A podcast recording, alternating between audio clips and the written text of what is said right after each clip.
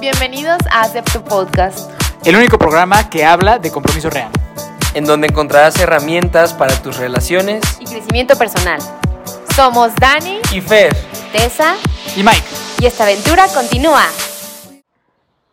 Hola, hola, mi querida familia de aceptantes, ¿cómo están? Aquí Miguel Torres, Miki Torres. Muy feliz de saludarlos en otro jueves. Gracias a todos por haber escuchado todos nuestros eh, episodios anteriores, que esperemos que, le- que les haya gustado mucho. Eh, le doy la bienvenida a mi amado Septim. Eh, señora esposa, bienvenida. ¿Cómo está? ¿Ya puso la cámara? ¿Ya todo listo? Hola, hola a todos, ¿cómo están? Buenas tardes, noches, días. Este, espero les haya gustado mucho el último episodio que hicimos Mike y yo, en donde contestamos algunas de sus preguntas que nos mandaron. Está muy padre, síganlo haciendo, oigan, eso nos gusta mucho. Pero ahora vamos a pasar a un tema más importante y muy bonito. Pero antes vamos a platicar con, bueno, vamos a presentar a nuestra bella pareja. Hola, mi amor. Hola, mi amor.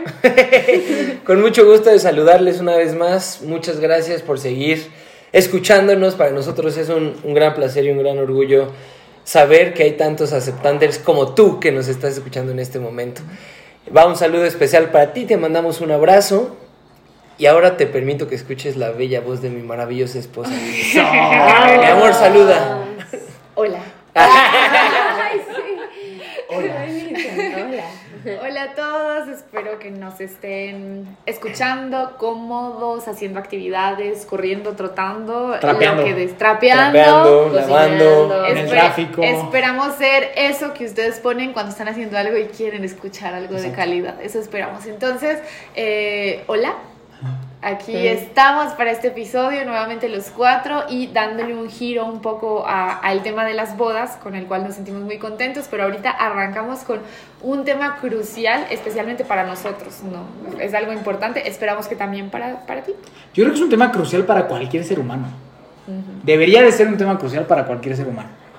Total- Así- o sea, así empezamos. Totalmente de acuerdo. Así empezamos. ¿No? Pero vamos a retomar las bellas preguntas. Porque seguro las extrañan. seguro las extrañan. Ha pasado un montón de extrañan. chismecito, han pasado un montón Sí. de cosas. Pero hace falta que la Septim se cuestione. Se cuestiona. Se A ver. cuestionen. Así que a ustedes prometieron una pregunta muy difícil, así que por favor, que venga la dificultad. Perdón, perdón, perdón. Pregunta difícil la que tú, Mike, hiciste en el episodio pasado. ¿Cuál hice? La de ¿qué comida me preparé? Si me tienes Ah. que preparar la comida, desayuno, comida y cena. Sí. Y cuando Tessa ya termina, dice, ¿y los postres? es algo difícil. Bueno, pero no lo hice tan mal, según yo. Estuvo perfecto. Ajá. Te hubiera Esa sido- fue una difícil. sí. Pero los postres sí eran muy básicos. Muy básicos, el mismo siempre. Sí. Volcán de chocolate con helado. Muy bien, pues nos vamos a arrancar. La pregunta ya no tiene relación específicamente con el matrimonio y vamos a hablar de ustedes como pareja. Ok. Ustedes en su camino de pareja han tenido diversas metas, diversos Sí. proyectos. Ajá. La pregunta aquí es, Tararán. ¿Cuál es su próximo proyecto como pareja? El que tienen más cercano y que nos quieran compartir. Uy. Hay varios. A ver. ¿Tú, el- tú- tú tienes idea de alguno, mi amor, o yo? O sea, proyecto tiene que ser juntos, como... ¿no? Proyecto juntos. como pareja. Que les estén O sea, ¿un viaje cuenta o no? Sí. Este... Todo, todo lo que Involucre sea proyecto y estén juntos, cuenta. A ver, o sea, Tengo bueno, varios. en noviembre vamos a, a correr juntos nuestro primer maratón, Es un gran proyecto, ¿En Gran dónde? proyecto. en Filadelfia, En Filadelfia, Pensilvania. ¿Por qué en Filadelfia? porque ¿Por qué, mi amor? coach, porque es el lugar en donde se filmaron todas las películas del famosísimo Rocky Balboa, Mi Dios. uno de los, el dios de Mike, exacto. Hablando de la espiritualidad. Por ahí empezamos. Ah, ok. Yo soy de una Entonces- espiritualidad balboísta, Rocky balboísta. Ah, Entonces yo, yo, esa es mi espiritualidad. Muy bien. Sí, entonces, bueno, ese es un viaje que Mike quería hacer mucho y bueno, vamos a compartir ahora como en pareja y le vamos a agregar el factor ejercicio, que va a ser maratón. Y Él la va- primera maratón como pareja. La primera maratón y, y el primer primer maratón con- mío, quién sabe, pero juntos es el primero. Ajá. Entonces, ese creo que es nuestro primer proyecto. Es un gran proyecto. Es un gran proyecto. Eso. Buen Esa, efecto, buen especial, ¿No? Ya que no podemos poner la música, buen efecto especial. Buen efecto especial. Pues para mí creo que tenemos, eh, aparte de ese proyecto, tenemos muchos proyectos en la casa. Ah, bueno, tenemos sí. como proyec- proyectos en la casa, si aún no. proyectos en la casa, de remodelaciones y de, y de hacer cosas que también vamos a hacer juntos. Eh, todo, todo, cada, cada que grabamos con ustedes es un nuevo proyecto en pareja también, ¿no? O sea, todos los episodios que tenemos, es un, es- esto que estamos haciendo es un proyecto que se renueva y es nuevo cada semana, entonces también contaría este. Y hay muchas cosas que, que queremos hacer juntos, ¿no? Tenemos el proyecto, lo acabo de antes de grabar, estábamos hablando de eso, ¿no? De regresar al tema de los retiros, que ese es un tema importante y un proyecto importante que definitivamente tenemos como pareja. Y tenemos ahí una, un proyecto del que ya después se enterarán, Top Secret, Top Secret, no tan secret, que les diremos cuando les podemos compartir después, sobre este, un manual, un librito para parejas, ya probado en países europeos, muy interesante, que tenemos por ahí como pareja y que seguramente pronto van a, a tener ustedes eh, acceso a él. Entonces, pues eso sería. Una, la verdad es que tenemos bastantes cosas, compartimos bastantes eh, cosas juntos, ¿no? También este, hacer, hacer padre. Hacer padre al perrito, no a mí. Hacer Ah. padre. What? hacer- hacer- Yo, ¿Qué, qué están Ah, hablando? ¿Ya lo sacó? Hacer, a- hacer padre a nuestro cachorrito próximamente, también es un buen proyecto, Ah, sí. ¿no? Creo que ya es momento de que tenga unos chavitos ese muchacho. Ese es el único proyecto que involucra este, paternidad y maternidad. Por el momento, Sí. Ah, acá el Acentim puede adoptar uno, sí. Por ejemplo. por ejemplo, por ejemplo, por ejemplo, Correcto. y yo creo que sería eso. Eso es a corto plazo. ¿No? Sí. Súper. Yo creo que es muy valioso que, que hablemos de eso, porque Ajá. normalmente, y es un, un buen momento para salirnos del tema boda, Sí, ¿cierto? sí, sí, sí. Porque normalmente se piensa, o antiguamente se pensaba, que ya se casaron. ¿Y ahora qué? ¿Para cuándo los hijos? Ah, ¿Cierto? inmediato. 100%. Entonces creo que es muy valioso, es padrísimo y es muy respetable las parejas que tienen ese proyecto inmediatamente. Sabemos que hay parejas que se casan porque ese proyecto ya se está cocinando, llegó. ¿cierto? Pero para las parejas que no tenemos esa situación, yo creo que está muy padre, ¿no? El, el poder compartir cuáles son algunos de los proyectos que existen como pareja, de ahí la decisión de, de poner la pregunta sobre la mesa. Sí. Gran pregunta. Y creo que ahorita justo cuando estamos, eh, llevamos tres meses de casados, ya casi, creo que justo ahorita es como el momento en el que queremos, eh, ese, o sea, este proyecto que les compartimos es como de, pues, construirnos como matrimonio. O sea, como que tener- queremos dos años que sean solo para nosotros, como construir muchas bases, aprender a adaptarnos, comunicación, resolución de problemas, conflictos, todo, o sea, todo, muchas cosas que luego platicaremos aquí porque es muy bueno. Viajes en pareja. eso es Oigan, súper se, pa- Finanzas, se pasa todo. muy rápido. Nosotros ya vamos a hacer un año, Un año. y todavía no hemos llegado ni a la mitad de ese proyecto. No manches. Sí, Sí. se pasa muy rápido. Tal vez o sea, dos años sea poco. Wow. Tal vez dos años sea poco, ¿no? Sí. O tal vez los otros proyectos Muy no poco. implicarán renunciar a sueños. Sí van a, per- sí van a implicar. Sí van a implicar. Sí van a sí van a implicar. implicar. Para mí, mira, para mí yo creo que, que- que es como que un proyecto ya a largo plazo, ¿no? Que, que, que lo habíamos platicado ya antes de casarnos, que es ir a los Juegos Olímpicos de París en 2024. ¡Wow! Después de, haber, de, ir, a- de ir a ver los Juegos Olímpicos en 2024, yo, yo, yo creo que puedo dar, ok, ya el proyecto viaje, estamos, ya estamos. No, o sea, yo creo que ahí Ustedes no saben, pero aquí mientras tanto están como meciendo bebés. No. Ah. Justamente se Cacho- refieren a eso, ¿no? cachorritos. Estamos hablando de Cachorritos. Cachorrito. Sí, justamente nos Ya referimos al proyecto biberones. familia. Ajá. ¿no? O sea, como Proyecto que el, familia. el proyecto extender la familia, Amamos. sí. vendrá yo creo que más después de los Juegos Olímpicos. Me encantó el comentario de Tess así entre, entre, entre líneas. Ya compré biberón. Para Mateo Para- Que, está, vi- que está visitando. Para que Un saludo. para que mi acá mis ojos vaya practicando. Eh, Para los perritos, porque si vamos a tener cachorritos, hay unos que necesitan mamila hay que practicar. Hic- Hicimos esta pregunta para recordarles que las relaciones de pareja siempre deben tener proyectos por delante, porque eso es lo Muy que nos buena. moviliza. 100%. Me encanta. Gran pregunta. Muy bien. Gran pregunta. Siguiente de la Siguiente. familia TY. TY, TY, TY, ¿no? ¡Qué bonito suena! TY, TY. Tenemos una pregunta que va a ir eh, relacionado al tema, al tema de hoy, que estamos hablando de espiritualidad, como ya lo, ya lo leyeron en el título, y es la siguiente. Es bien sabido que ustedes profesan la religión católica. Si tuvieran que profesar otra, ¿cuál sería? A fuerza. Tienen que jugar. Tienen, tienen, que, tienen que jugar. ¿Y por qué? O sea, ¿por qué? ¿De qué le-. Porque yo, porque yo, yo creo que, la, que, la que las religiones todas tienen algo positivo. Y yo creo que todas, si las exploras, nos pueden dejar algo muy positivo. Entonces, fuera de lo que ya conocen, ¿qué les gustaría explorar o cuál elegirían? Individualmente, ¿eh? Va, Ah, vas mi amor. Bueno, la primera sería la ortodoxa. Aquí, aquí les cuento que Pero yo cristiana siempre... ortodoxa. Cristiana. O judía ortodoxa. No, o- o- eh, la que es igualita a la católica, pero es ortodoxa. Ok. ¿Esa? ¿Tiene un nombre diferente?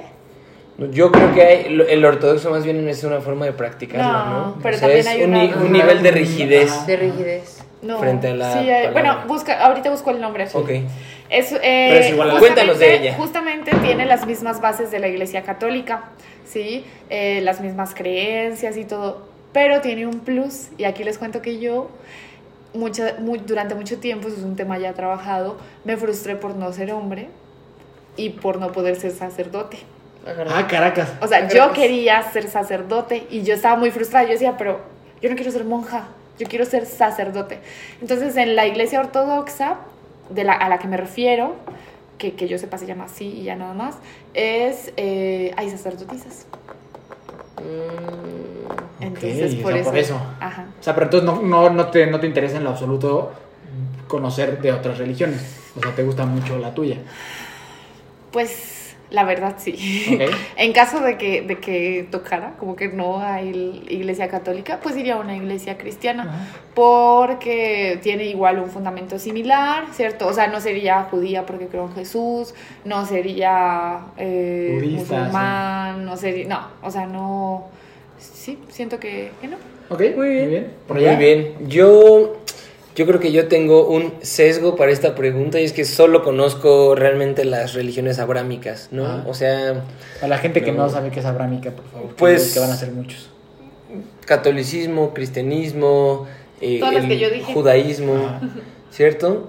Hay personas que Todas las, consideran... todas las bíblicas. o sea, Ajá, todas las Hay tienen personas que consideran el, a los musulmanes también como abrámicos, ahí hay un debate interesante, pero pues, no conozco, por ejemplo, qué hace alguien hindú, ¿cierto? Ajá. En una re- religión como más indie. Ajá, ajá. No tengo idea de qué hagan, entonces Ah, ya. a eso me refiero. O no sé, en África seguramente también tienen alguna religión con algún Sí. rito muy locochón. No conozco suficientes religiones prehispánicas, la verdad. Me parecían muy sanguinarias, entonces esas no. No me gustan. Eh, ya, pues yo sí diría, no sé, cristianismo, o sea, Igual, cristiano, cristiano. cristiano, hermano separado. Ajá, ajá. Puede ser, puede ser, puede ser, porque sí he encontrado en, en el cristianismo, o sea, cristianismo no, no católico, apostólico, romano, un buen de un buen de respuestas a preguntas que se tienen en el mundo en este momento, me parece muy adecuada para algunas cosas y creo que yo optaría por esa y repito, porque creo que no tengo suficiente conocimiento de lo demás. Ok, ok, ok. Yo me parecen interesantes, interesantes preguntas, interesantes respuestas, perdón. Interesantísima pregunta, por cierto. 10 de 10. 10 de 10 Lo hizo con la muy pregunta. bien. Y ahora que decías como que las prehispánicas te parecen muy sanguinarias, estoy de acuerdo que eran medio salvajes, pero si contamos, muchísimo más personas han muerto en el nombre de la iglesia católica que en cualquier prehispánica. Cierto. ¿No? Entonces yo creo que sangre, yo creo que tienen casi todas. Sí. Eso está, eso está bien Sí, cañón, sí, sí. ¿no? O sea, que la parte desafortunadamente agresiva del ser humano se ha visto, pues, pues ahí, ¿no? Se ha visto Potencializada por la las religión. creencias. O sea, Cierto, lo de la iglesia católica, las matanzas, las colonizaciones, todo eso, eso, eso fue una No, el locura. sacrificio, o sea, la religión católica parte de un sacrificio. Parte de un sacrificio Está bastante artero. Bastante duro. Bastante artero, bastante artero. Por Entonces, amor. por, a- por amor, sí, sí, sí, pero bastante sanguinario. Sí, ¿no? cierto. Entonces, como que juzgar a los zapotecas No, no nos no, toca no nos toca, no nos toca, no nos toca, no nos toca. Pero bueno, interesante. Eh, por favor, mi amorcito, nos entrar al tema. Ok, bueno. Vamos a platicar esta vez de un tema que en su momento ya habíamos platicado como entre los cuatro que queríamos conversar. Ujú. Es un tema que indudablemente nos une como personas y como parejas, creo. Literal, que- por eso nos conocemos. Ajá. Literal, por Ah, eso nos claro, conocemos. claro. Story time. Primero conocimos a Track y después conocimos a Dani, pero Track fue por medio de un retiro católico en el cual pues nos hicimos muy amigos y a partir de ahí la amistad creció y bueno, después ahora se unió su bellísima esposa y ya somos un grupo... Hola de nuevo.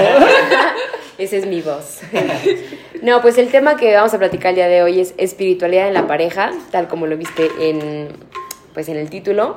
Es un tema que creo que tiene muchísimo de qué hablar y creo que como parejas hemos crecido nosotros en, mucho en ese tema, lo hemos desarrollado, lo hemos platicado, incluso como yo Debatido. debatido mucho con, como bueno, en mi caso con Mike.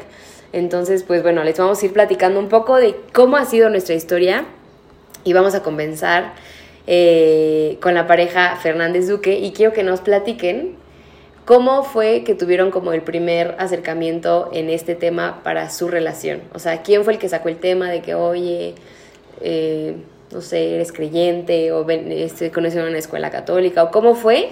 Y Sobre todo, después sobre todo platicar sobre su historia. ¿no? Exacto. O sea, su historia ¿Cómo- espiritual. Ajá. ¿eh? Y de cómo A llegaron nivel compartir- personal y a nivel después a personal. compartirlo como pareja. Exacto, Exacto, ok. eso. Ok.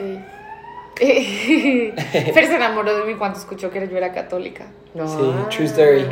Ya lo conté. Y, y True Story me lo dijo. No, no, no, no, Güey, güey, es que una chava, o sea, digo, que me encanta, que no sé qué. Y aparte, güey, es católica, güey. Así, así, así, literal, literal. Súper real, así, súper real. Pero es que no era un católica así como normal, era un católica mocha, ¿no? O sea, muy Literal. metida en la iglesia. Y está metida en los retiros, güey, como yo, y no sé qué. Así, así cabrón. Me Sí, encanta. sí, sí, sí. Sí. Bueno, pues historia personal de, Mi historia personal. de la espiritualidad. Bueno, pues yo, mm, como lo habremos comentado en algún otro lugar, en algún otro episodio, digo, me crié en España. Entonces allá pues no es que se celebre mucho la fe, ¿no? Entonces yo iba con mi abuelita a misa a veces que me quedaba con ellos, me iba los domingos y así y nada más. Y, y con mi mamá en ¿No te algunas ocasiones. No, o sea, yo no entendía nada, o sea, nada que ver. Pero sí hacía todas las noches mi angelito de la guarda y Mm, así. Ah. Entonces, eh, pero cuando yo hice mi primera comunión sí lo viví súper fuerte. O sea, sí para mí fue un... ¿Qué está pasando? Estoy recibiendo a Dios. O sea, yo sí era, tenía todas mis expectativas en el momento en el que iba a comer el cuerpo de Cristo. O sea, sí fue, pero fue como un evento aislado, así no había ninguna construcción de fe. Y a mis 15 años, por una situación muy complicada, muy difícil, familiar, que nos llevó pues como a una, no sé, a una depresión, podría llamar yo, a un familiar y a una situación de desesperanza muy fuerte, nos invitaron a un grupo de oración a hacer el rosario.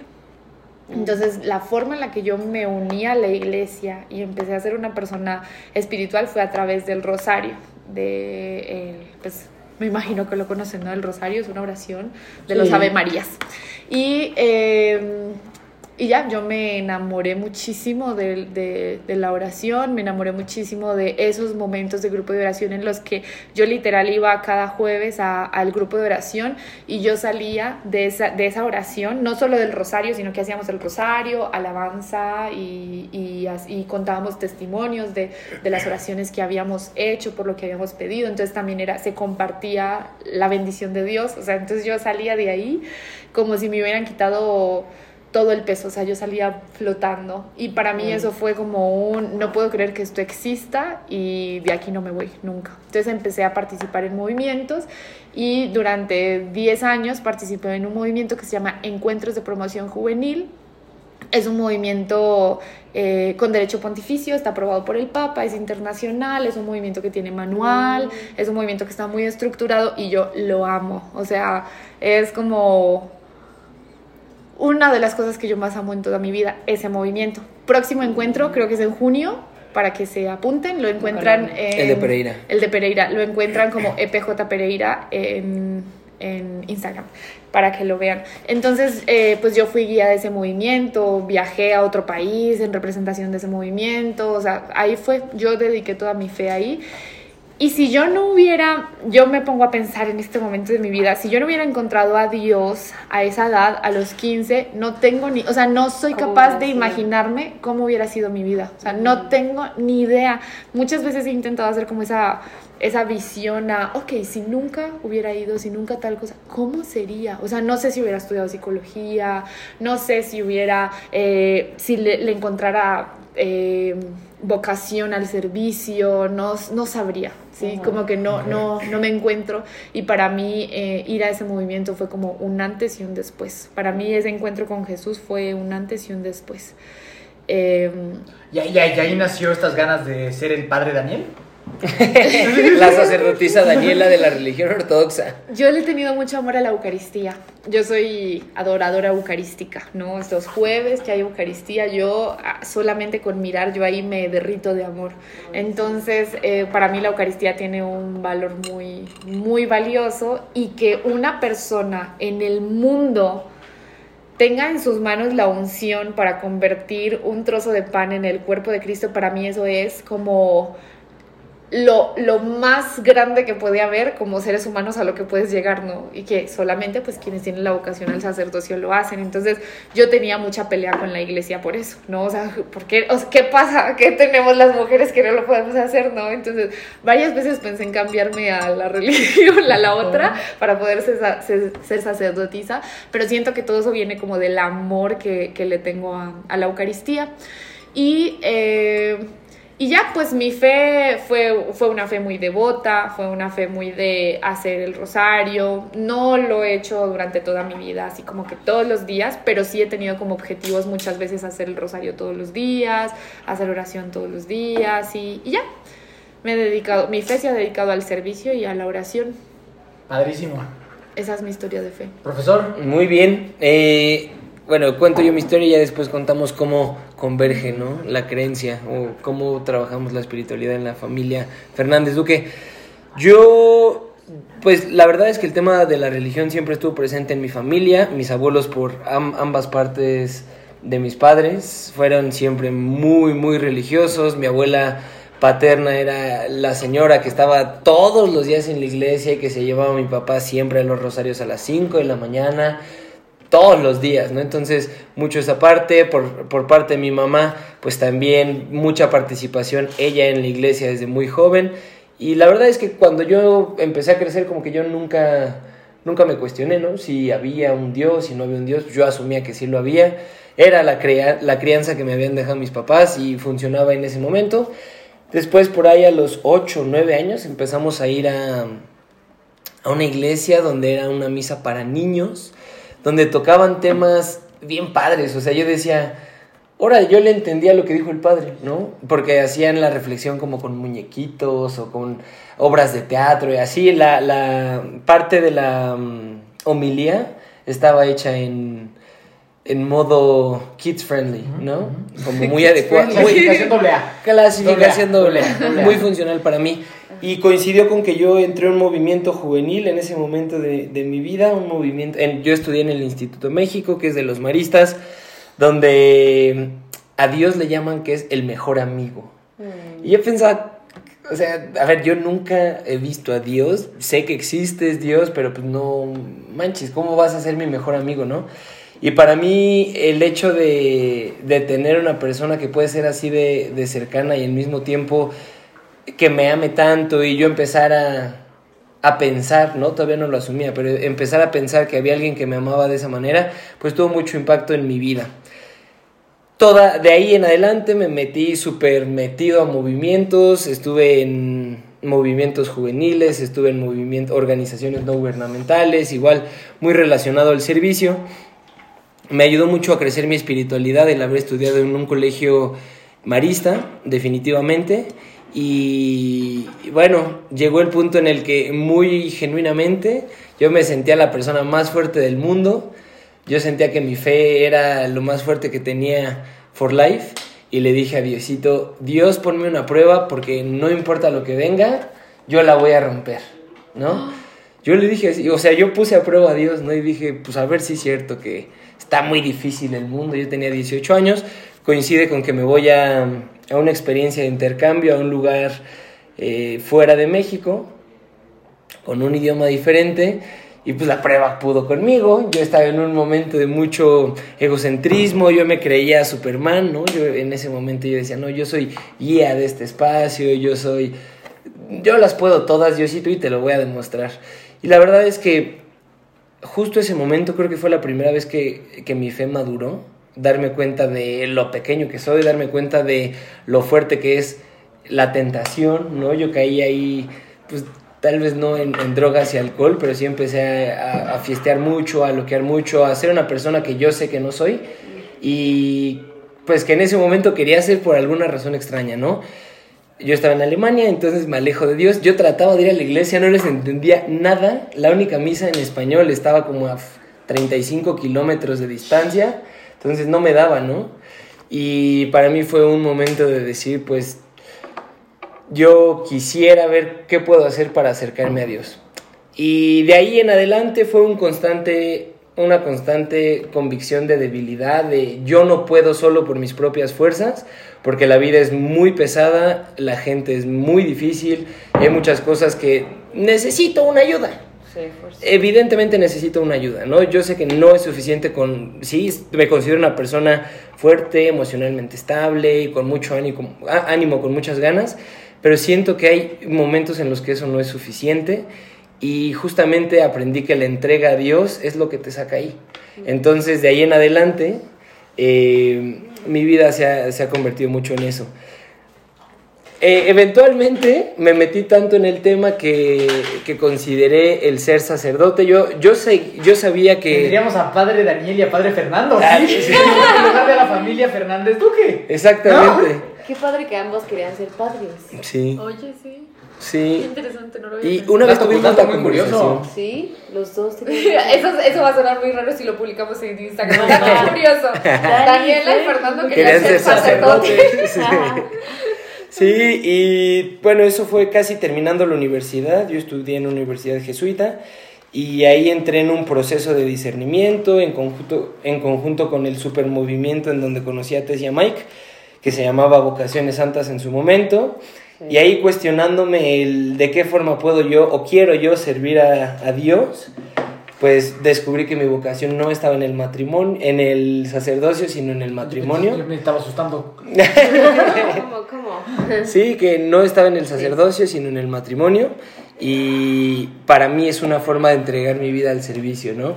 Hacer lo que pueda por servir a la comunidad, con, ahora con mi esposa, servir a la comunidad, o ser, mi, mi esposa misma es parte de mi comunidad, ¿no? Es mi prójimo, mi esposa. Entonces, ahí el esfuerzo, el servicio, pues es algo que yo considero importante y valioso.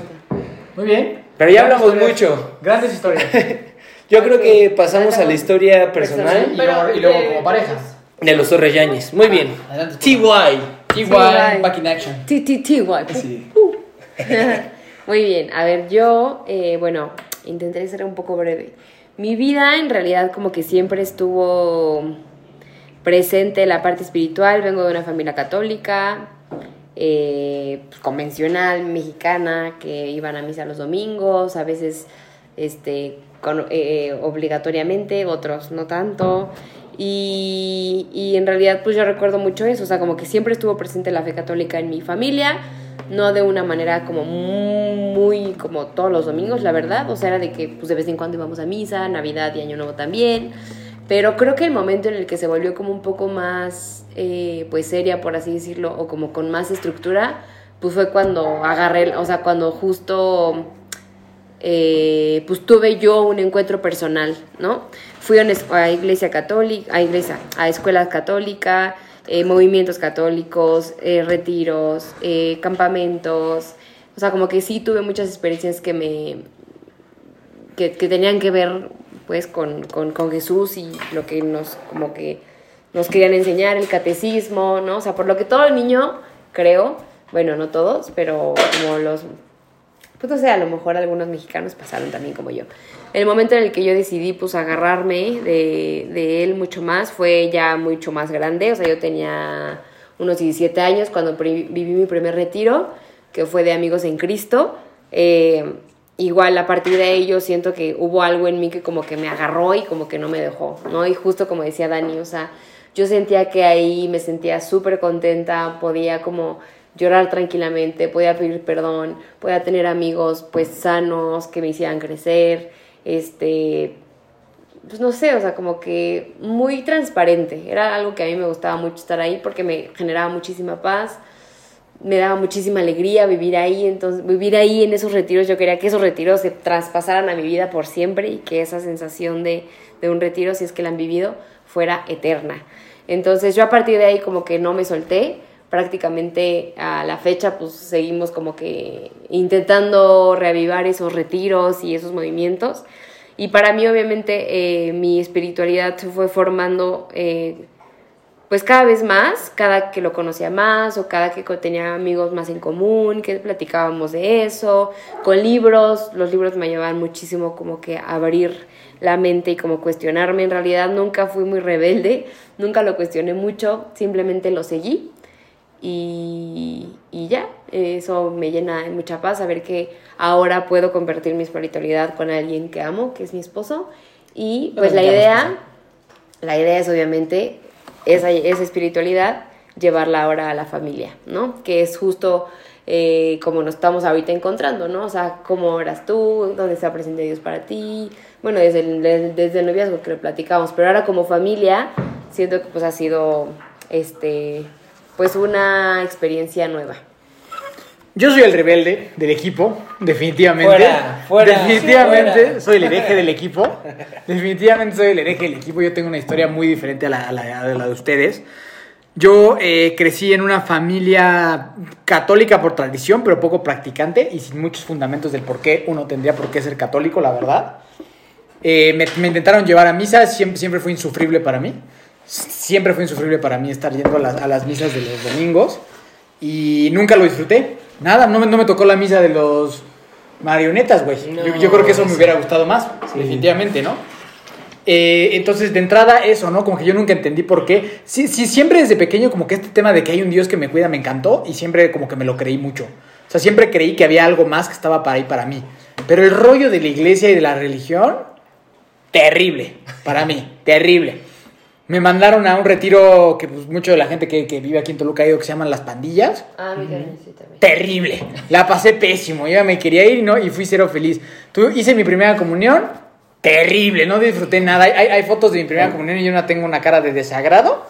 Impresionante, ¿no? O sea, yo no me, no me gustó nada la religión católica como me la presentaron o como la viví yo en mi niñez. Entonces, en cuanto yo pude chisparme, pues me chispé, ¿no? Y, y la verdad es que jamás pensé yo que iba a regresar porque realmente me la pasé mal. O sea, realmente como que no fui nada feliz ni nada cercano a la, a la religión católica. Yo soy una persona que soy hipersensible al, al contacto físico, de que, no me, de que no, me, no, no me gusta que me, alguien me agreda físicamente ni nada de esas cosas. Eso, ¿no? El cariñito lo hace. El cariñito me gusta. Y un padre una vez, que creo que es algo común que hacen los padres católicos, Te dio una cachetada. Me dio una cachetada. Y dije, putísima madre, en mi vida, güey, vuelvo a venir. A veces en mi vida, porque a mí no me pareció divertido, no me pareció gracioso. No, que es de cariño. Eso no es cariño para mí. A mí es ese- para mí es un señor que me cacheteó. Y no tenía por qué cachetearme, ¿no? Entonces, pues yo estaba bien encabronado con la religión católica y yo no me gusta y no me gusta y no me gusta, ¿sabes? Así crecí, bueno, tardaría mucho en, en- contarle todas mis peripecias y aventuras que tuve en mi adolescencia y así, pero totalmente alejada de una espiritualidad, sin embargo siempre con una certeza de que había un Dios que, que- me cuidaba. No sabía cómo, pero yo siempre tuve esa certeza. Pasé por procesos muy complicados y en, mi rehabilitación, por lo, a los que no sepan, el programa de Alcohólicos Anónimos, el primer paso es aceptar que tienes un problema con una sustancia y que tu vida se ha vuelto ingobernable, ¿no? Entonces el primer paso depende 100% de ti y de, lo- y de- y de lo que puedes eh, hacer y aceptar. De ahí en adelante, todo tiene que ver con espiritualidad y con Dios. Y para mí fue bien complicado cuando me dijeron eso. El segundo paso es llegar a creer que un poder superior me puede devolver mi sano juicio. Y yo ahí me acuerdo cuando me dijeron que yo necesitaba hacer ese paso para salir del pedo en el que estaba. Dije, no mames, o sea, no, no, güey. O sea, yo fui con, el, con las personas y dije, yo no quiero eso, yo no creo en esas cosas, yo necesito otro camino, no puede ser eso, porque Dios para mí y la, y la religión y todo eso es nada más para gente que quiere que le chillar y resolucionar sus problemas. Y que los cacheteen. Y que los cacheteen Claro. y los agredan físicamente, yo no quiero eso, ¿no? Y el, y, el, y el terapeuta nunca se me va a olvidar que me dijo, mira Miguel, tú solito tienes 22 años y estás en una clínica de rehabilitación. Entonces tus ideas tú sol- no, tus ideas tuyas, o sea, las ideas que tienes tú solito no son las más inteligentes, como puedes ver. Y yo, ay cabrón, sí tienes razón, como que pues estoy medio pendejo, la mera verdad, ¿no? O sea, como que yo parece ser que no estoy tomando muy buenas decisiones en mi vida. Y me dijo, ¿por qué no le das chance a algo más? No tienes nada que perder. Y yo, bueno, está bien, entonces ¿qué hago? Pues haz como que crees y vas a terminar creyendo. Y le digo, ¿cómo? O sea, me pongo así en mi camita y mis manitas y digo, Diosito. Pues haz, mijo, haz lo que tú quieras, güey, pero haz como que crees y vas a terminar creyendo. Y así estaba yo en, en- en- en la clínica, así en mi camita en las noches, y yo decía, ay, Diosito, pues pues soy yo, ¿no? Aquí en la clínica y así. Y la- me sentía bien pendejo. Yo sentía, pues a mí, claro que nadie me está escuchando, nomás yo estoy aquí perdiendo mi tiempo, ¿no? Y oh sorpresa, que se hace realidad, ¿no? Es como que crees y terminas creyendo. Y pasando los días me fui dando cuenta que si yo estaba en ese momento en la clínica rescatando mi vida, no era por un mérito propio, sino porque había algo más. La verdad es que el egocentrismo es algo que, que daña mucho la espiritualidad y en mi caso eso fue lo que pasó, creerte lo, como tú lo platicabas, hermano, o sea, el dueño del mundo y el yo puedo todas, ¿no? Cuando me di cuenta de eso y que no era una gracia ni un mérito mío estar ahí, fue cuando empecé a creer como que sí hay algo más.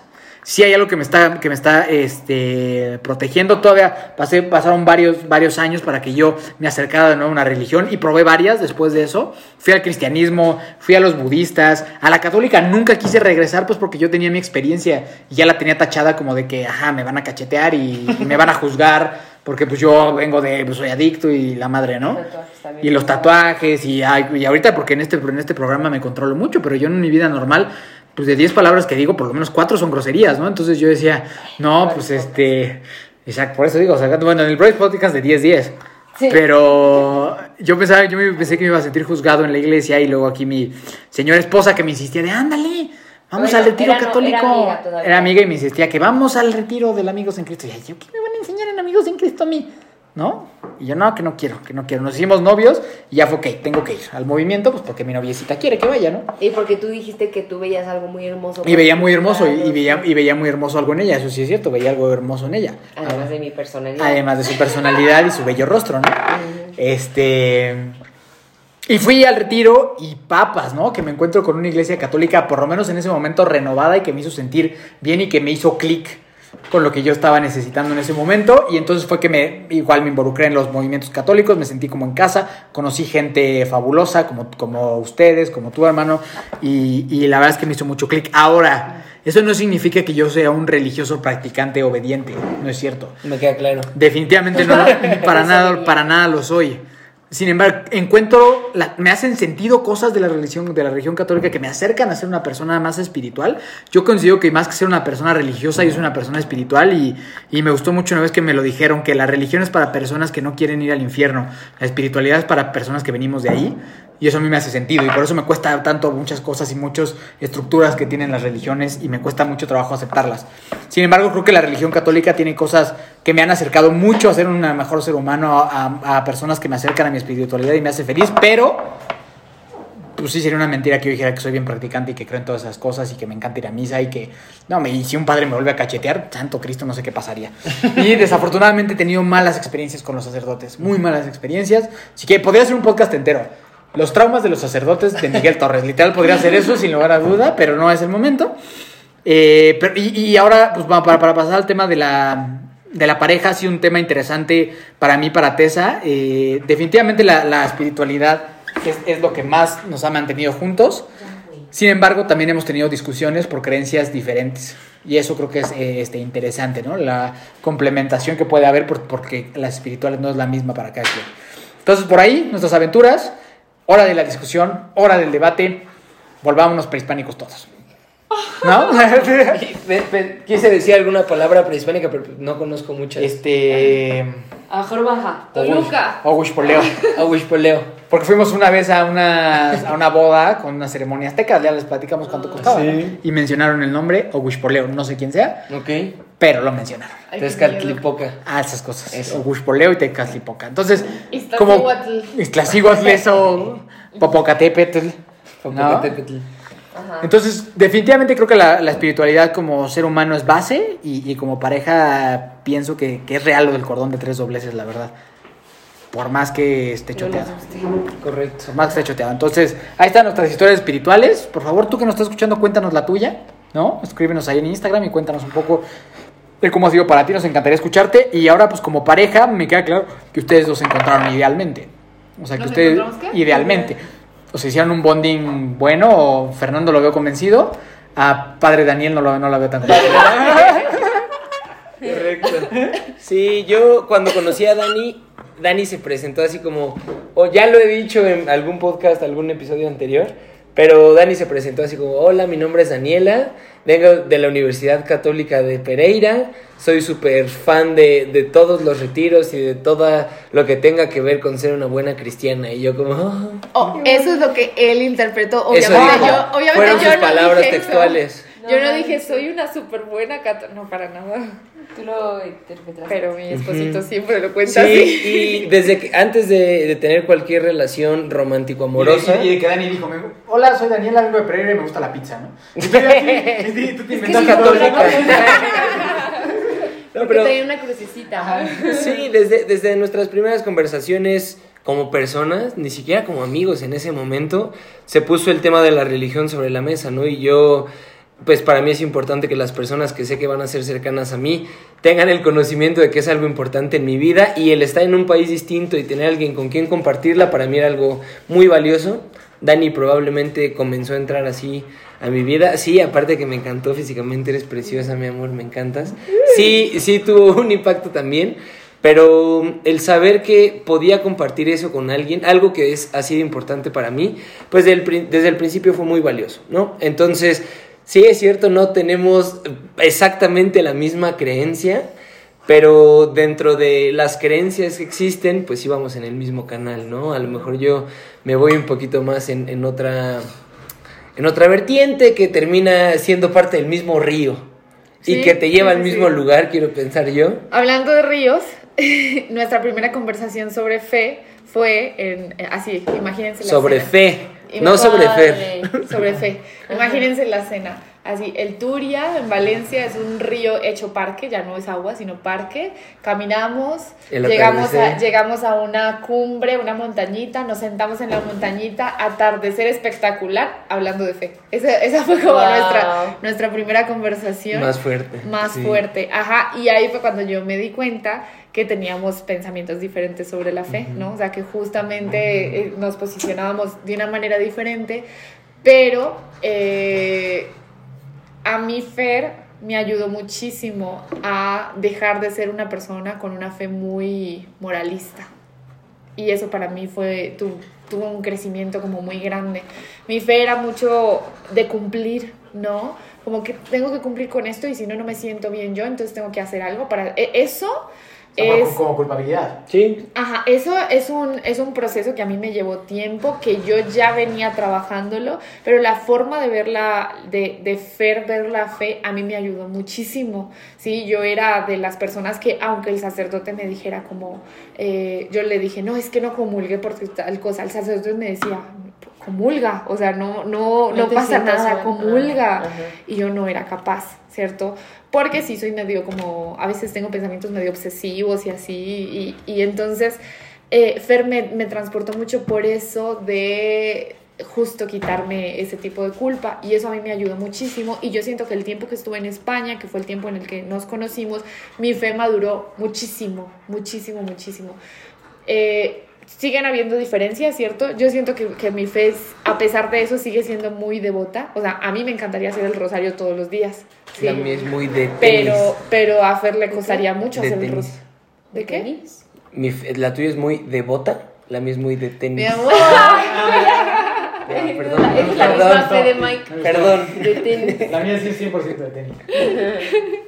Está bien. Entonces, eh, eso, a mí me encantaría hacer el rosario todos los días, pero es algo que a Fer no le gustaría. O sea, que probablemente después de que termináramos el rosario me preguntaría, ¿para qué? Ajá. Así, tal cual. Yo, yo me lo estoy Y preguntando. está este- igual. Ajá, ajá. Entonces ahí es donde radica un poco e- esa diferencia, pero eh, simplemente es como de modos. Pero nuestra fe sí, o sea, sí hemos construido, a mí Fer me ha, me ha ayudado muchísimo en mi fe y sí hemos construido como qué es lo que sí queremos hacer juntos. Y es, es ahí donde, como donde estamos. Nuestra oración en conjunto, nuestra misa dominical, que es muy importante para nosotros, la lectura del Evangelio, que son aquellas cosas que, que nos nutren que están como en la lista de Fer de, de su fe y que también están en la mía, ¿no? Como que esos puntos de encuentro. Ok. Sí. ¿Qué piensas de eso? Sí, totalmente. Y creo que, bueno, estamos hablando del tema de espiritualidad en pareja, entonces creo que es importante hablar de una unión común, ¿no? Entre los pensamientos de las dos personas. Y las dos personas están en un canal completamente distinto. O sea, yo sacrificio a Tezcatlipoca porque yo creo que la sangre me va a Desde arriba del Popocate. Popo- Catepetl. Pues es, es muy seguro que no vaya a comulgar con lo que Dani cree y es probable que eventualmente tengamos algún conflicto.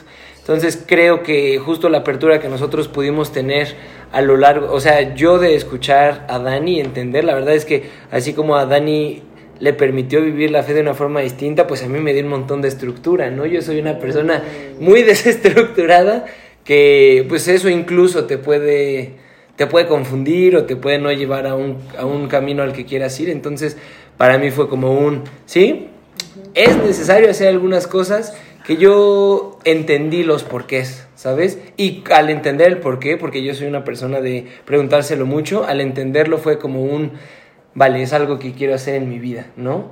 Y es constancia, es algo que es necesario para la vida. Yo lo entiendo así, desde una necesidad, porque sí somos muy fuertes y sí muy humanos y tal, pero sí tenemos un límite. Y no sé, lo que dice Dani, ¿no? Una, una religión muy moralista podría ser así como, pues para ser una buena persona, yo creo que hay gente muy religiosa que no es tan buena persona y gente que es muy buena persona que no son nada religiosos. Entonces, yo creo que eso, fortalecer el espíritu con acciones en conjunto, fortalecer el espíritu con una creencia en común, le va a dar mucha fortaleza a la relación. Es fortalecer todo el tiempo. Es fortalecer todo el tiempo. Yo, yo ahorita que estabas diciendo eso, yo lo asumo como, como el deporte, ¿no? Eso que dices como de darle estructura para cosas que eran importantes y no solo, me imaginaba yo como salir a trotar solo cuando tengo ganas, como me pasó hoy. Entonces trotaba 10 minutos y decía, ay, ya no quiero y caminaba. Sí, perdón, coach. Y luego, y luego es como, ok, vamos. Y, y así, pero cuando yo ya tengo como esa estructura, es como un, sé que esto me va a beneficiar, ¿no? Sé que orar todas las noches agradeciendo es algo que, se, que, que Dios va a ver, ¿no? Un corazón agradecido con todo lo que nos da y nos va a dar más, ¿no? Va, Solo por poner un ejemplo.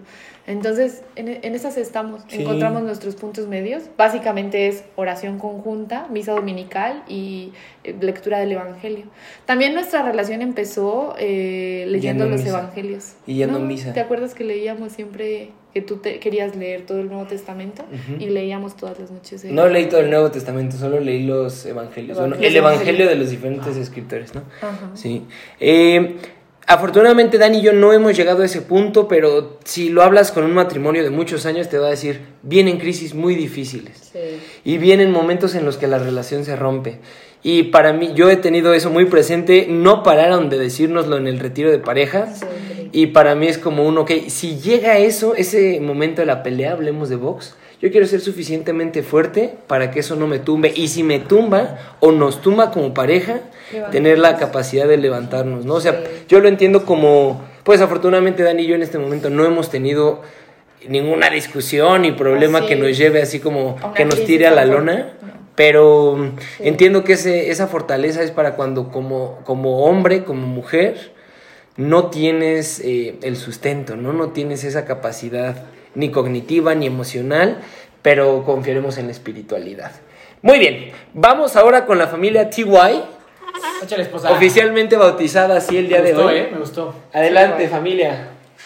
Ok, vamos a hablar acerca ahora de la espiritualidad en pareja. El nosotros, representa, ¿no? cómo lo vive. Sí, ¿cómo lo has vivido tú entre nosotros? Mm, Pues creo que sí ha sido una- un encuentro, o sea, como que yo igual traigo como algunas ideas, igual el, el- el querer ir a misa, el de vez en cuando visitar el Santísimo, el siempre dar gracias.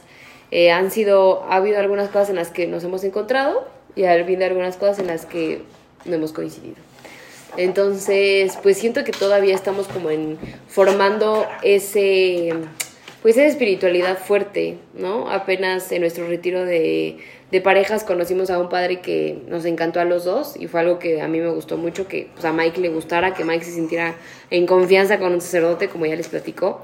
Y es algo que pues queremos hacer, ¿no? O sea, como que tener estas direcciones espirituales en pareja, creo que es algo que apenas vamos a comenzar y que nos va a dar como mucha más estructura. Siento que es algo que no todavía no llegamos a tener una estructura. Diario sí, intentamos hacer eh, pues una oración todas las noches y agradecer, pero siento que pues va más allá de solo una oración en las noches, ¿no? O sea, como que tiene que ver pues mucho con el actuar de todos los días, con la congruencia, con el amor, con la paciencia, con la voluntad, con el compromiso, con la comunicación, o sea, todo eso al final se resume en una, una buena espiritualidad y, y, una y un amor genuino hacia tu pareja, ¿no? Que eso, eso saca la espiritualidad, o sea, el querer amar a tu pareja, sea lo que sea, pase lo que pase, funcione, o sea, ¿no? Entonces siento que eh, ahorita yo, yo quiero eh, como comenzar a construirnos más en ese, en ese sentido.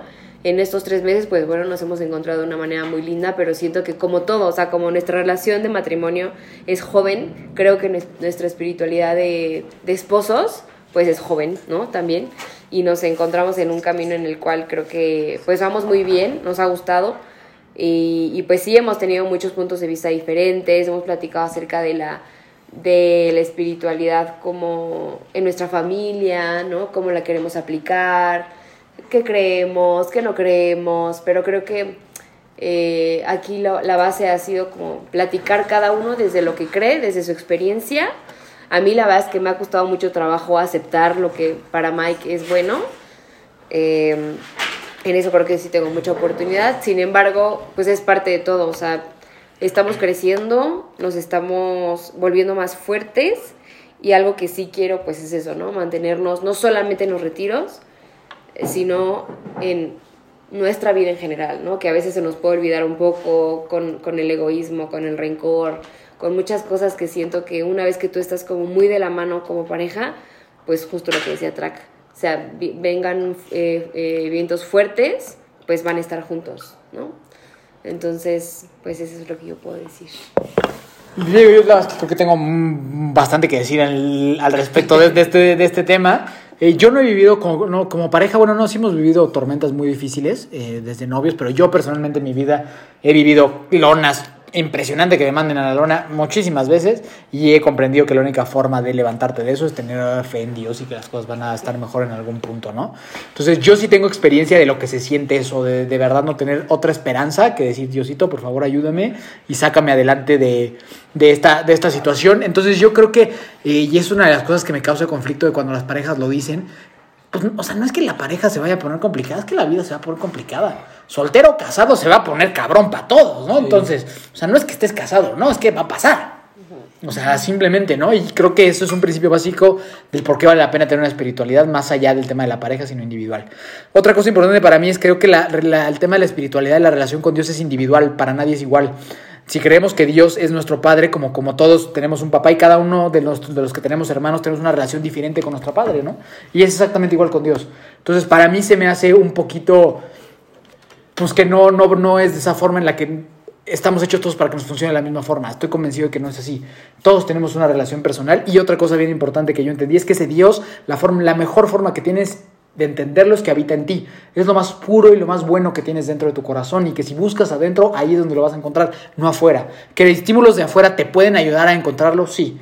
Pero que si buscas afuera, lo que no quieres ver de dentro no sirve para nada. Absolutamente nada. Y yo soy una persona de vivir la espiritualidad.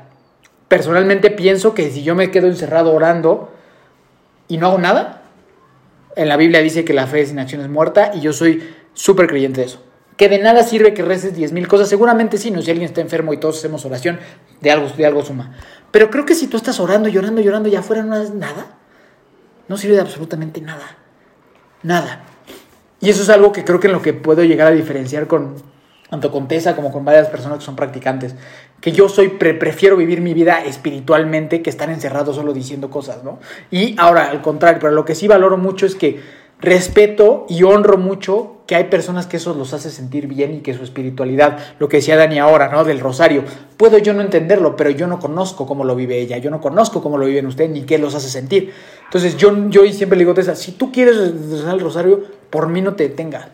O sea, dale sopas, tres, dos, lo que te haga a ti feliz y por favor por mí no te detengas, porque eso te está nutriendo tu espiritualidad. Yo tengo otras formas de nutrir mi espiritualidad y creo que esa es la, la joya más grande que debe de haber en la pareja el yo quiero conocer cuál es tu método puedo aprender cosas. Yo de Tessa he aprendido muchísimas cosas. Aprendo, sigo aprendiendo y la admiro mucho porque siempre ha sido una persona con una espiritualidad muy desarrollada, muy grande y que a veces me preguntan, es que ¿por qué yo no tuve o no tengo esta historia de conversión? Y todo le dijo, pues porque tú supiste desde el primer momento que era lo bueno. Tú supiste lo que era la buena vida y, y qué padre, ¿no? O sea, yo para nada deseo que la gente viva lo que yo viví para entender que había un Dios y que había otro camino mucho más bonito, ¿no? Entonces yo honro y admiro mucho que ella ha tenido una espiritualidad tan padre y esa cercanía porque lo sé, que ella tiene una conexión con Dios y con su espiritualidad muy padre y muy linda. Mi historia es otra, la forma en la que yo conecto es, es, es, otra y creo que la clave y para mí lo que ha sido en la pareja es honrar, respetar y alimentarnos el uno del otro con nuestras espiritualidades. No querer imponer lo que yo creo sobre lo que tú crees, porque no tenemos verdades absolutas. Yo no le puedo imponer a Tessa, ahora tú ve y sirve a todos y ve y, y dile a la gente que puede más y entonces ponte enfrente de mil personas a practicar y dile que Dios ya es como que crees. Pues yo no le puedo pedir que ella viva lo que haz como que crees y terminarás creyendo. O sea, yo no puedo decirle a ella que ella viva mi espiritualidad. Pero de igual forma, y ese ha sido un tema de conflicto, es muy difícil que ella me imponga a mí cómo tiene que ser mi espiritualidad, ¿no? Creo que lo más valioso para mí en esto de la pareja es respeto, honro tu espiritualidad, hagamos una nuestra, hagamos la nuestra, hagamos la nuestra en la que los dos sumemos y entonces vamos a crear una familia espiritual sólida y fuerte con creencias que pueden dar lo mejor, ¿no? Ya hablaremos del tema de los hijos, ¿no? Pero para mí es claro que vale la pena. Yo que más, eso que tú, que tú mencionabas, hermano, al principio de, y creo que los tres, ¿no? O sea, crecer en una iglesia, en una escuela con, con cierta religión, que los guíe, está fantástico. Yo crecí en una primaria sub, mega superficial, o sea, cero con cosas positivas, ¿no? Claro que vale mucho la pena vivir eso. Eso es, o sea, más allá de que si es una religión o no, el valor intrínseco que te da como persona es muchísimo más grande, ¿no? Entonces como que creo y compagino muchas cosas con ella. A mí lo que nomás no me suena nunca es la imposición. Tiene que ser así, a huevo tienes que hacer esto, a fuerzas así. Eso es lo que a mí no me suena para nada. Y hubo algo que mi papá me dijo apenas que me encantó y me dijo, si es de Dios, no separa al hombre. Si está separando, entonces es, de los, es, es humano. Y eso tiene que ver con muchas religiones. ¿sabes? ¿Separa al hombre? Si, si está separando a la humanidad, es algo superhumano. Oh. Si es algo que une, es de Dios. Entonces eso se pone en tela de juicio muchas de las cosas que pasan en las religiones. Si realmente están separando o uniendo, ¿no? Y me gustó mucho porque yo lo creo totalmente. Esto nos está separando, nos está uniendo. Si nos está separando, no es de Dios. Porque Dios lo, lo que es de Dios siempre va a unir. Y eso, y eso lo creo y me encanta. Me encanta pensarlo así ahora después de que lo, me lo dijo. Mi papá es una persona que ha probado todas. Budismo, catolicismo, religión, y todo. Todo, ¿sabes? Y, y, hoy está muy casado con el tema de, del cristianismo y está muy feliz, pero capaz que mañana se vuelve a otra cosa, ¿no? Pero, pero por, lo, por eso pues, sé que es una persona que ha estudiado y que se ha aventado. Por eso la pregunta al que hacía al principio. Porque yo creo que todas las religiones tienen cosas muy positivas. Y que a final de cuentas el valor base o el valor de la esencia de la, de la religión es buenísimo. Y es ser una buena persona, y es ser un buen ser humano que ya después los humanos agarramos y echamos juzgar y que yo mando y que si no te voy a quemar en la hoguera, pinche bruja, o sea, como que o voy a sacrificar a alguien en el, o sea, como que todas esas cosas ya son muy humanas, ¿no? Pero el valor de todas es súper similar. Es súper similar, entonces por eso me parece que es bien interesante como, ¿por qué si todas las religiones estamos buscando en relativamente lo mismo? ¿Por qué tanto pinche pedo? ¿Por qué tantas pinches peleas, no? Sino pues si podríamos aprender uno de los otros y yo creo que a final de cuentas de nuestro gran maestro, de Jesús, esa es la enseñanza más grande. Y a final de cuentas yo, para cerrar, siempre me quedo con eso. ¿Qué haría Jesús en este lugar? Como el podcast, ¿qué haría Jesús? No hacemos publicidad a los otros, esposa. Ah, no, no, es, no, es, cierto, no es cierto. Sí, escúchenlo. Escuchen qué haría Jesús después de escuchar Acepto. hacer tu podcast. Este, a mí me encanta esa pregunta, ¿no? ¿Qué haría Jesús en mi lugar? Y literal yo creo que si las si eres una persona que conoce la vida de Jesús, literal esa pregunta te puede ayudar a guiar tu vida de una manera fantástica. ¿Qué haría Jesús en mi lugar? Y muchas veces va a ser, no juzgaría, no impondría, amaría, incluiría, y eso a mí me encanta. O sea, yo soy muchísimo más como de ese, de ese tipo de mensajes, y creo que nuestra relación es lo que es, gracias a que los dos compartimos una espiritualidad que va encaminada hacia el mismo lugar. Diferentes caminos, ella va por allá, yo voy por acá, pero en esencia lo compartimos, compartimos lo importante. Entonces yo creo que eso, eso es lo que yo tengo que decir. No sé si alguien más quiere decir algo o estuvo bien profundo este episodio. Sí. sí. Muy profundo. Yo quisiera decir por último que, bueno, una disculpa si nos quedamos cortos, hablamos desde nuestra experiencia, es cierto que no tocamos... Eh, más mm, diferentes creencias, ¿no? Hay gente que está muy metida en el budismo, hay gente muy metida en el cristianismo, eh, judaísmo, eh, etcétera. Son cosas que no tenemos la experiencia, por eso no tenemos la capacidad de hablarte de eso, pero desde nuestra experiencia algo que funciona y que estamos convencidos porque lo hemos visto funcionar. Evidentemente este es un podcast para fortalecer la- a la pareja.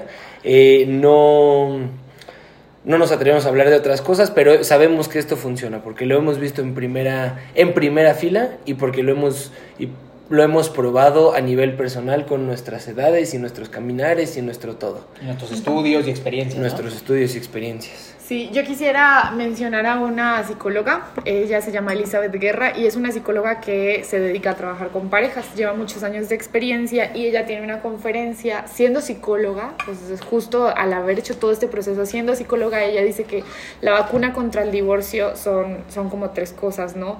Es tener fe en ti, tener fe en tu pareja, o sea, que tú puedas confiar en quién eres tú y lo que puedes aportar a tu familia, lo que tu pareja es y lo que puede aportar a tu familia y tener fe en Dios, ¿cierto? Eh, justo esas así tal cual dice, las, la vacuna para el divorcio, ¿sí? Entonces es como... eh, Dios nos mantiene unidos, ¿no? Y en nuestro caso, que nos casamos por la Iglesia Católica, nosotros hicimos una, les presentamos nuestra, nuestro matrimonio a, a Dios y le pedimos en esa, en esa mm, ceremonia que hicimos, le pedimos que Él esté, ¿cierto? Que no es como somos nosotros dos y queremos ir contra el mundo, sino que no somos solo nosotros dos, somos más. Y siento que a- además de pues compartirles nuestras experiencias de fe, eh, es compartirles ese mensaje. Nosotros estamos convencidos de que si Dios está en nuestra relación, va a ser mucho más fuerte de lo que puede ser si somos pues dos personitas intentando como, como hacer algo.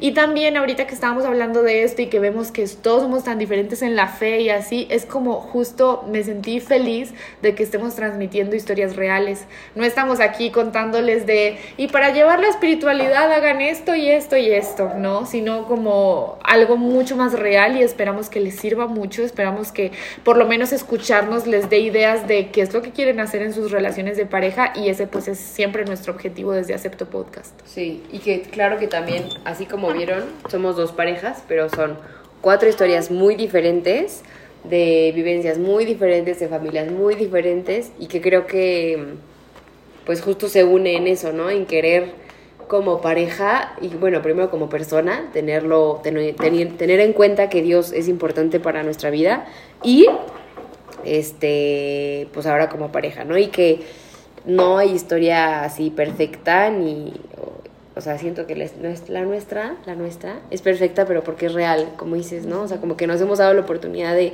platicarlo, de este debatirlo, de hablarlo, de de cuestionarlo, de desarrollarlo, de crecer. Y es- de, de esto se trata la espiritualidad al final. O sea, así como dice Mike, es un solo objetivo, pero creo que el camino, los caminos pueden ser varios. Exacto.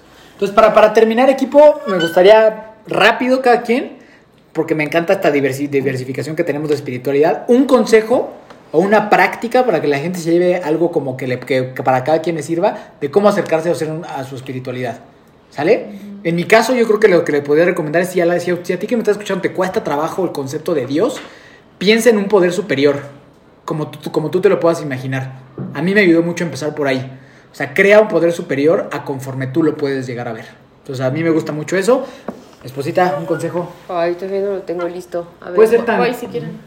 Eh, bueno, yo tengo un pequeño déficit de atención, ¿cierto? Entonces a mí algo que me sirve muchísimo para poder hablarle a Dios, sí, o sea, yo no soy de que me siento y empiezo a orar porque ya estoy pensando en otras cosas, ¿no? 100%. Yo escribo, sí, entonces yo muchas veces me voy a me voy al Santísimo y ahí me pongo a escribirle como si le estuviera escribiendo una carta a alguien, ¿cierto? Entonces tú puedes escribirle una carta a alguien entregando todo lo que tú tienes, hacerte la que crees, ¿no? o el que crees y ya luego esa carta sí tiene un destinatario. Yo te invitaría a que te preguntaras el what if si Jesús o Dios o ese poder superior realmente existiera, ¿cómo sería? ¿No? O sea, si esa promesa que se supone que tenemos los creyentes o esas promesas o ese caminar, si en verdad existiera, ¿qué podría suceder en tu vida? Ese es mi consejo, el what if. Cierra, esposa.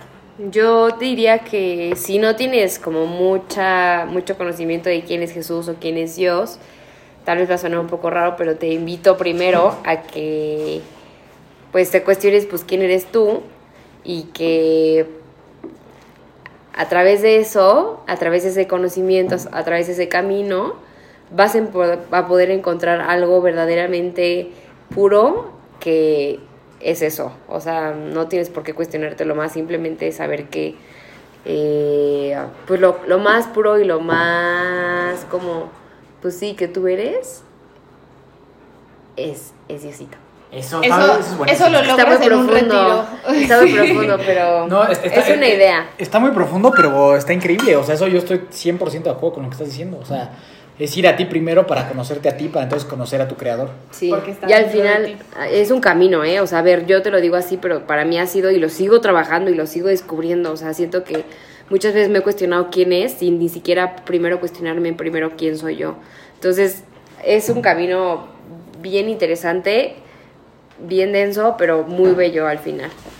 Escena del Rey León cuando Rafiki, eh, cuando Simba persigue a Rafiki, se ve en el agua, prácticamente explica todo eso de manera fantástica. Así que vayan a verlo a YouTube. Eh, sobres, equipo, redes sociales, esposa. Mi red social personal es Tessillán en colaboración con PS Clínica. Eso. ¿Y la del podcast? acepto podcast.